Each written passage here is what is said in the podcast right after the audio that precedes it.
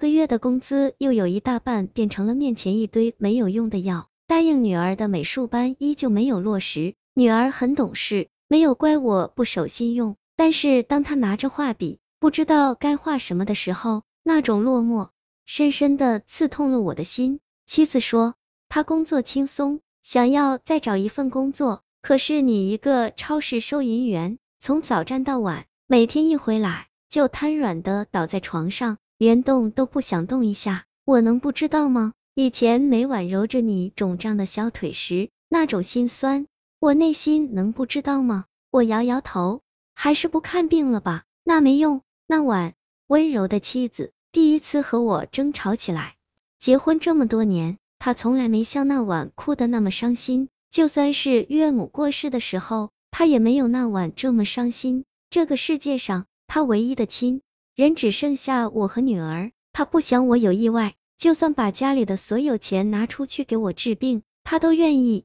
他就是不想我比他先走，不想我丢下他们母女，让他们无依无靠。我不是傻子，我什么都明白，只是我真的不愿意继续将我们的血汗钱投进这个无底洞里。我宁愿自己现在就死去，也不愿意看到他们以后没了钱，日子过不下去的样子。妻子也不是傻子，夫妻这么多年。他就是我肚子里的蛔虫，我想什么，他都知道。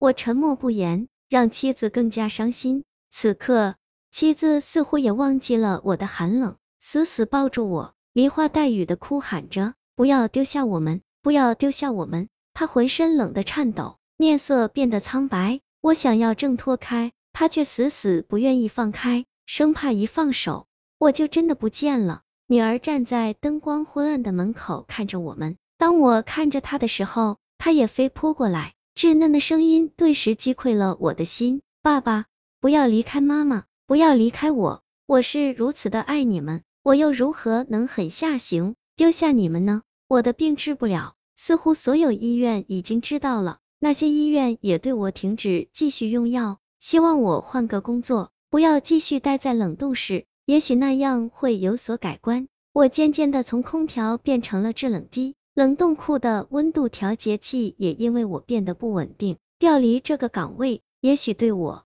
对大家都好。冷是对我最大的煎熬。女儿的房间已经变成了一个冷冻库，这里就是一个冰封的世界。那台烤火炉羸弱的温度也融化不了她面前一寸的冰层。身上的被子压得的喘不过气来。那满满一盆滚烫的热水，在我双手伸进去一会就凝结成冰。我想，这世界没有比这更寒冷的地方了。冰冻三尺，也只是眨眼的功夫而已。我这小小的家，已经成为了两个世界。你在这头，我在那头。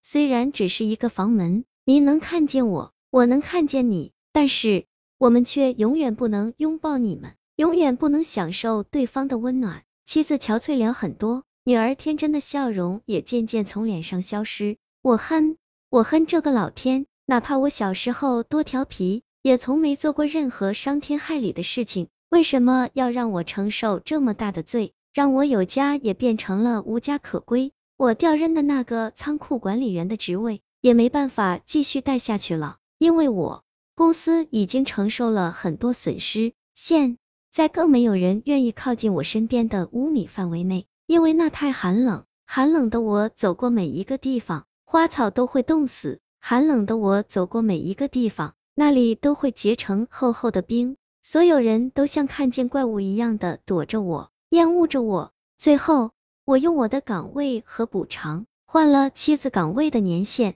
至少他能干到退休，至少退休还有保障，至少他们母女不会挨饿，至少这是我最后能做的事情了。我知道，我现在越来越轻生，想死的情绪已经充满了我整个大脑，已经没了求生的欲望。我想解脱，我不想让他们和我继续承受这本不该有的痛苦。我想留下遗书，但是身体的寒冷让笔都没法书写，我只好用炭在墙上书写。我不知道遗书该怎么写，也不知道我要对他们写什么。我拿着炭笔，不停的哭，不停的抽泣。没有泪水，也许我的眼泪在眼球下面已经冻成了冰，根本就没办法流出来。最终我还是写了对不起，我走了，我爱的家人。我如释重担的脱下厚厚的被子，脱下厚厚的皮袄，打开许久不敢打开的房门，一步步走了出去。我轻轻的关上门，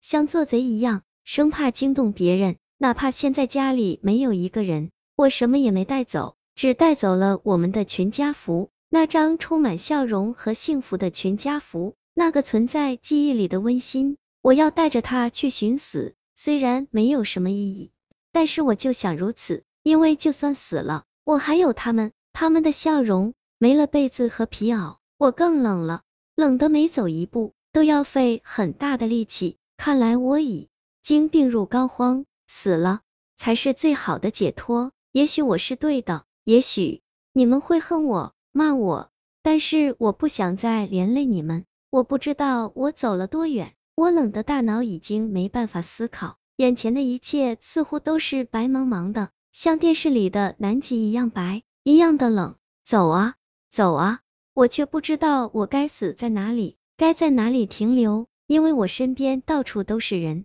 我不想我死在有人的地方，因为我不想别人看见我死亡的样子。听说死的人样子都很恐怖，我不想吓得别人，只是不知道我死了会不会变臭，会不会腐烂呢？我想应该不会吧，我这么冷，冷的连火都化不了。这也许是我唯一值得庆幸的事了，至少我的身体不会长满恶心的蛆虫，我的去路最终被挡住了。厚厚的人群像是在看什么热闹一样，有人呼叫，有人哭喊，嘈杂的声音乱成了一团。爸爸，爸爸！眼前突然变得明亮起来，寻找声音，我看见远处的楼房冒着滚滚黑烟，一个小女孩站在窗户面前。嘴中不断的哭喊着，对着下方的人群，手在不停的摆动，弱小而无力。这时，下方一个男人不断的对楼上的女孩喊着：“孩子，别怕，消防员叔叔马上就来。”爸爸，我怕，爸爸，救救我！爸爸，你不要走，爸爸不走，爸爸马上就来救你啊！你乖，就待在那里别动。那孩子的爸爸脸上一片黑灰。身体的力气像被抽空了一般的瘫坐在地，衣服更是烧得残破不堪，通红的手臂上有些地方已经烧掉了皮肤，留下血黄色的液体。孩子的爸爸很狼狈，但是谁也没怪他不救自己的女儿，因为谁也没有办法突破进那汹涌的火海。现在大家只能等，等待消防员的到来，在那大火吞噬掉孩子之前，我是来寻死的。但是听见那孩子喊着爸爸的时候，当爸爸撕心裂肺喊着孩子的时候，我开始动摇了，我该不该去死？大火更加的猛烈，那窗户前的孩子在重重的咳嗽了两下后，就从窗户前消失，似乎被烟熏晕了过去。顿时那男人慌神了，求求你救救我的孩子，救救我的孩子！没人应他，更没人敢上前扶他一把，谁都知道去了也是送死。也许那个孩子在消失的那一刻已经死了，只是没人敢说，没人愿意说。男人无助的泪水淌下，早已被烧伤没了半点力气的他，又重新站来，摇摇欲坠，挪着疲软的步子，一步步向楼房走去，每一步都是那么的疼痛，让他深深的吸着凉气。我叹口气，上前抓住男人，什么话也没说，跑上楼。